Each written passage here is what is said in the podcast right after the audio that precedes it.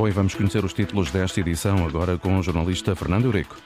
O Benfica pode barafustar, mas o gol de Di Maria foi bem anulado. Para escutar neste jornal a análise de um ex-árbitro e comentador, Sporting afirmou no clássico que é a melhor equipa portuguesa, o comentário de Manuel Cajuda e o de Guilherme Aguiar, que só admite a vitória portista depois de amanhã, frente às Águias. André Silva deixa Guimarães e reforça São Paulo, os mundiais de pista coberta em atletismo e o duplo apuramento olímpico no surf.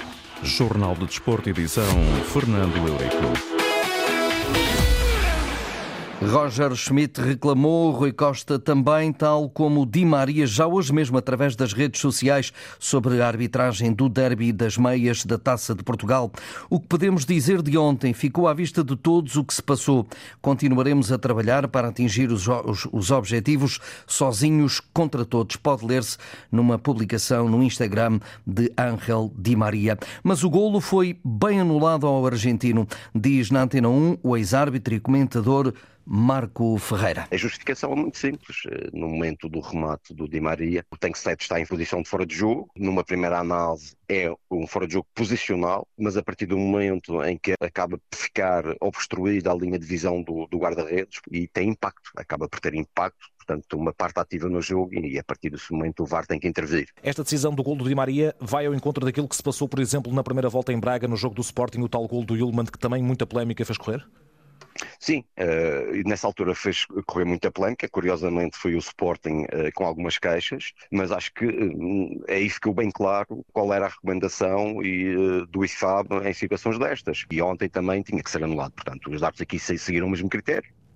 Entrevistado por José Pedro Pinto, Marco Ferreira diz que no clássico o Sporting é que tem razões de queixa porque houve um penalti claro sobre Pedro Gonçalves cometido por João Neves na minha opinião, fica um penalti por assinalar. É um erro claro e óbvio. O Pedro Gonçalves consegue eh, se antecipar ao, ao João Neves e depois, quando tem a posição ganha, eh, o João Neves acaba por uh, atingi-lo na sua perna direita, por trás, provocando o desequilíbrio e a sua queda. O Fábio Veríssimo estava bem colocado, estava dentro da área um, e é muito perentório em, em gesticular que não há infração nenhuma e penso que isso condiciona um pouco a intervenção do VAR. É factual o contacto, mas a questão da intensidade, da interpretação que possa ser dada, os árbitros devem se abster de fazer gestos uh, no momento em que tomam a decisão, porque condicionam realmente a intervenção do VAR.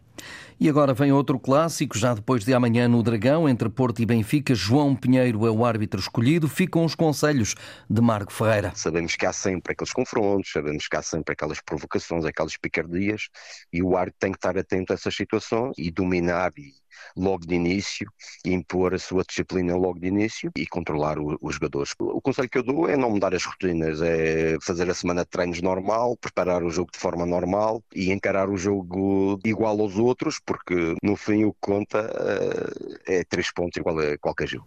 Manuel Cajuda, um dos treinadores com mais de 500 jogos na Liga Principal, viu o clássico e ficou com a ideia de que o Sporting consolidou o estatuto de melhor equipa esta época em Portugal. O Sporting tem vindo com um acréscimo sucessivo, jornada após jornada, que eh, é claramente um candidato ao título e isso não, não, se, não se fabrica só com palavreados, eh, fabrica-se com práticas a prática sucessiva de que joga para ganhar, de que procura ganhar o campeonato, procura ganhar todos os jogos em que está a jogar, temos que ser sinceros e desapaixonados pela clube. O Sporting é, nessa altura, para mim, na minha opinião, a equipa que eh, melhor exemplifica eh, dentro das quatro linhas aquilo que são os condimentos necessários para ter um sistema de jogo ou um modelo de jogo, chamem-lhe o que quiserem, mais perfeito do que qualquer outra equipa. Nesta altura, para mim, é a melhor equipa do campeonato.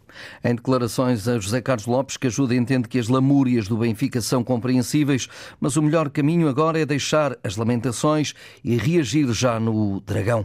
Principalmente por parte do Benfica, tem, digamos que, uma ação reativa em relação ao resultado do jogo com o Sporting. É obrigatório que a equipa reaja à derrota, tenha o sentimento claro eh, dos erros que cometeu, da forma como jogou e tem a capacidade para, aproveitando aquilo que é eh, a resiliência de de não obter resultados positivos, procurá-los de uma forma clara, de uma forma eficiente e nem o calendário apertado, com dois clássicos em 72 horas e a seguir o jogo internacional com o Rangers, devem servir como desculpa a este nível. Uh, jogar de 3 em 3 dias ou de 4 em 4 dias não será uma complicação. A evolução do, do treino, os efeitos fisiológicos que o treino em si provoca no, no organismo dos jogadores, está de tal maneira aperfeiçoado, pelo menos teoricamente, que não serve como desculpa dizer que eh, nós jogamos muitos jogos. Tal como os processos da aquisição de capacidade física para jogar também melhoraram muito, muito, muito em relação a 20 anos atrás os processos normais de recuperação. Qualquer equipa não se pode queixar de, de jogar muitos jogos. Eh, tem é que se motivar para jogar muitos jogos. A mesma ideia é partilhada por José Guilherme Aguiar, antigo dirigente do Futebol Clube do Porto, na Antena 1, e em entrevista a Ricardo Pinheiro mostra-se mais preocupado com a situação física de Galeno e Evan Nilsson, que apresentaram queixas no final da partida com o Santa Clara. Quer um quer outro são, são quase se poderá dizer os goleadores de serviço, mas nestas coisas, nestas coisas de desporto é assim, a vida, a vida, a vida é assim. É evidente que eu estou convicto que tudo, tudo irá, irá ser feito no, no, Departamento Médico do Futebol Clube do Porto para que a recuperação destes dois destes dois jogadores seja efetiva, que é importante a presença deles.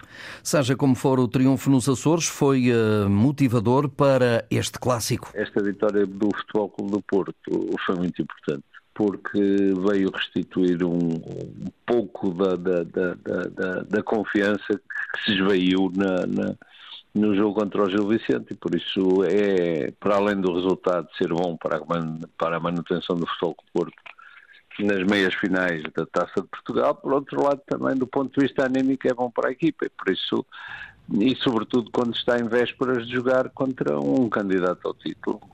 Guilherme Aguiar diz ainda que um bom resultado domingo só pode ser a vitória azul e branca. A margem de erro, como diz Sérgio Conceição, e bem é nula. Mas ainda que não fosse, ainda que houvesse espaço para, para, para outros resultados, é evidente que o futebol com o Porto só pode jogar para a vitória. É, não vale a pena. É evidente que depois, no fim, podemos admitir outros cenários. Eh, há três resultados possíveis, que é a vitória, a derrota e o empate, mas eh, neste momento que se põe é, é, a única perspectiva que é aceitável no futebol do Porto é a vitória. A visão de José Guilherme Aguiar sobre o próximo clássico no domingo 20 e 30 no Estádio do Dragão entre o Futebol Clube do Porto e o Benfica.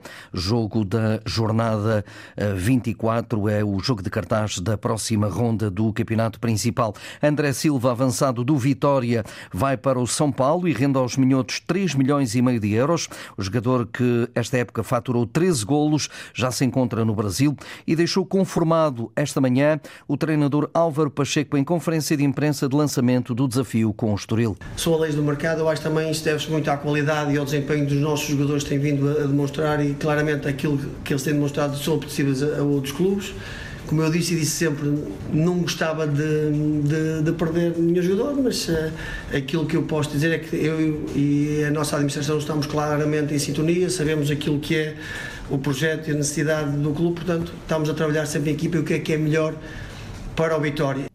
Pacheco diz ter soluções no plantel e o clube assim satisfaz com esta venda as necessidades financeiras. O Desportivo de Chaves, em zona de despromoção, recebe o Juaroca em posição tranquila eh, na tabela classificativa. Eh, no jogo de abertura da ronda, o Chaves eh, está no 17º lugar do campeonato, com 18 pontos, mais um do que o Lanterna Vermelha Vizela e a 4 de distância do Portimonense em zona de discussão do play-off de manutenção. Uh, o Aroca está em zona confortável da tabela, como lhe contei, com 31 pontos no sétimo lugar. Moreno Teixeira, técnico dos Transmontanos, elogia o adversário, mas este é um jogo para ganhar. É um Aroca ao dia 2 muito forte e os últimos resultados eh, faz-nos perceber isso. É um jogo que nos vai obrigar a nós estar muito equilibrados, mesmo muito equilibrados. E quando eu digo equilibrados é no plano tático e no plano mental também perceber aquilo que o jogo nos vai pedir, porque nós temos a consciência de que é importante ganhar amanhã, mas ganhamos uh, com o jogo de 95, 96 minutos. Já Daniel Souza tem pretensões para o desafio, mas tira o chapéu à recuperação flaviense. Está a passar talvez o melhor momento da época e eu recordo aqui alguns alguma, algumas das, dos factos deste, deste Chaves é que só perdeu duas vezes este, este ano, ou seja, no corrente ano, só perdeu duas vezes, empataram fora com o Braga, só tem oito golos sofridos, uh, tem um dos melhores marcadores do campeonato, ou seja, há todo um conjunto de fatores que nós temos que ter uh, atenção, estar bem alerta, porque uh, será um jogo difícil também, obviamente. O jogo entre Chaves e Aroca está agendado para as 20h15 no Estádio Municipal, numa partida arbitrada por Ianco Vassílica, da Associação de Vila Real.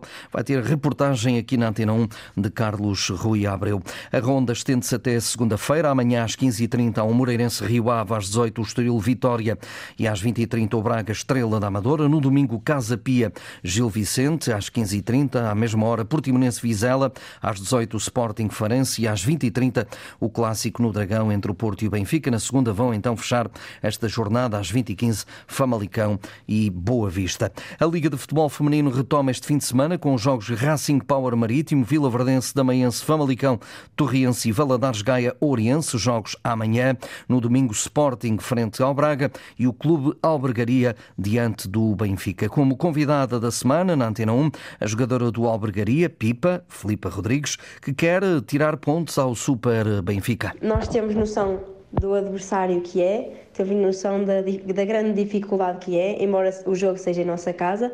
No entanto, vamos encarar o jogo como, como encaramos todos os outros. Vamos lá para lutar, para ganhar, ou pelo menos para trazer pontos, dado o adversário que é. Mas vamos lá e hum, vamos desfrutar, principalmente de, do jogo. No entanto, o jogo da ronda joga-se entre o Racing Power uh, e o uh, Marítimo, e o jogo mais equilibrado na tabela entre uh, o quarto e quinto classificados do campeonato feminino.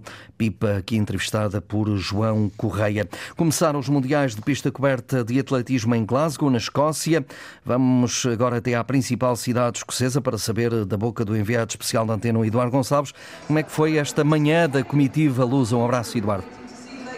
Um abraço, Fernando. Um abraço a todo o ouvinte Tena 1 que nos sintoniza a esta hora. Ora, grande destaque para João Coelho hum, nos 400 metros planos, a bater aqui o recorde nacional com 46 segundos 35 centésimos e a garantir de forma direta o apuramento para a semifinal eh, que vai disputar-se hum, aqui na Emirates Arena ao final da tarde de hoje. João Coelho, que ainda tem muito para dar e está muito motivado para essa semifinal foi inesperado na corrida.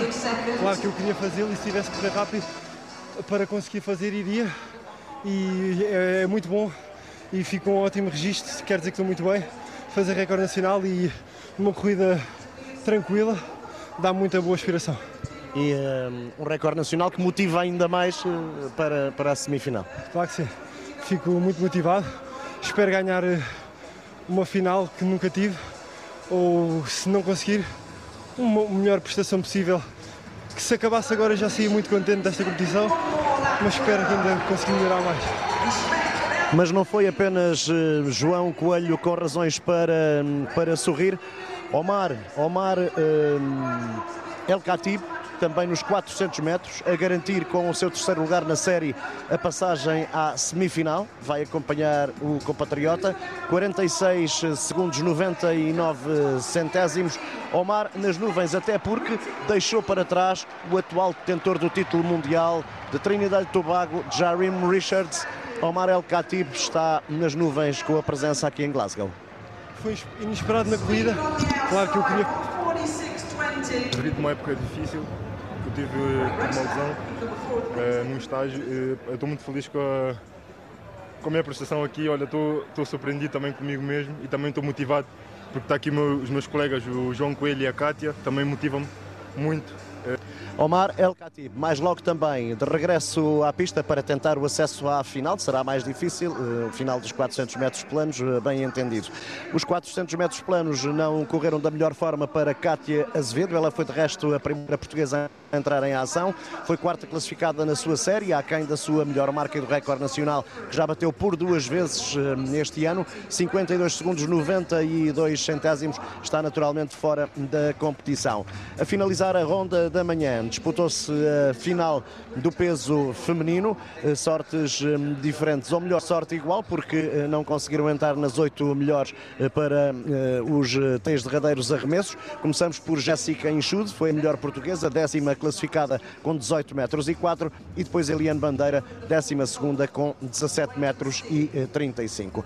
Para o fim da tarde vamos ter então a série eliminatória dos 1500 metros femininos, a partir das 19h05 com Salomé Afonso. Sensivelmente uma hora depois será Isaac Nader na mesma distância, 1500 metros. Em Isaac Nader recaem muitas das esperanças da delegação portuguesa eh, para se poder eventualmente chegar ao pódio e a fechar para os portugueses esta ronda, eh, a semifinal dos 400 metros planos, marcada para as 21h10 ou a partir das 21h10 com João Coelho e Omar El Khatib.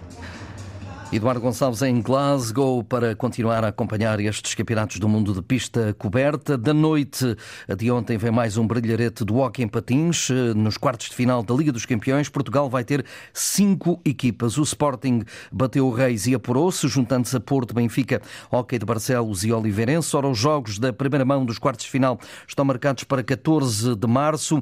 Tome nota, Hockey de Barcelos, Benfica, Amatori Lodi de Itália, Futebol Clube do Porto, Trícino também de Itália, frente ao Oliveirense e ainda um Sporting Barcelona, o Sporting a receber o gigante catalão.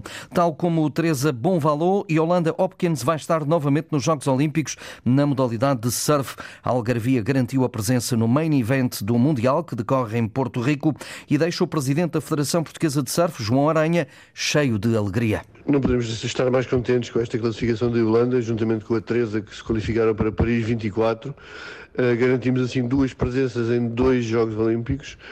Por outro lado, temos ainda muitos atletas em prova e acreditamos que vamos conseguir mais qualificações. Esta prova prolonga-se até domingo e até lá, até às finais, tudo é possível e continuamos a acreditar que vamos ter mais atletas qualificados e que Portugal terá uma representatividade maior ainda do que teve em Tóquio. Obviamente que para já temos de, temos de estar perfeitamente satisfeitos com esta dupla qualificação da Teresa e da Yolanda. João Aranha, aqui escutado por Carlos Santos. E fechamos com o judo. A seleção nacional uh, regressa a partir de hoje aos tapetes do Circuito Mundial em Tashkent, no Uzbequistão, com três uh, judocas, Rodrigo Lopes, João Fernando e Jorge Fonseca, e cinco judocas uh, de femininas, Maria Cidro, Bárbara Timo, Tai Espina, Patrícia Sampaio e Rochelle Nunes. Selecionadores nacionais são Marco Moraes e Pedro Soares. Destaque para Rochelle Nunes, em mais 78 quilos. Compete pela primeira vez após uma operação ao ombro em novembro último. Ora, neste primeiro dia já nos chegaram os resultados, não são nada agradáveis. Primeiro dia de competição, Maria Cidro em menos 52 quilos e Rodrigo Lopes em menos 60 foram à vida. Jornal de Desporto, edição Fernando Eurico. A atualidade esportiva está também em notícias ou em desporto.rtp.pt.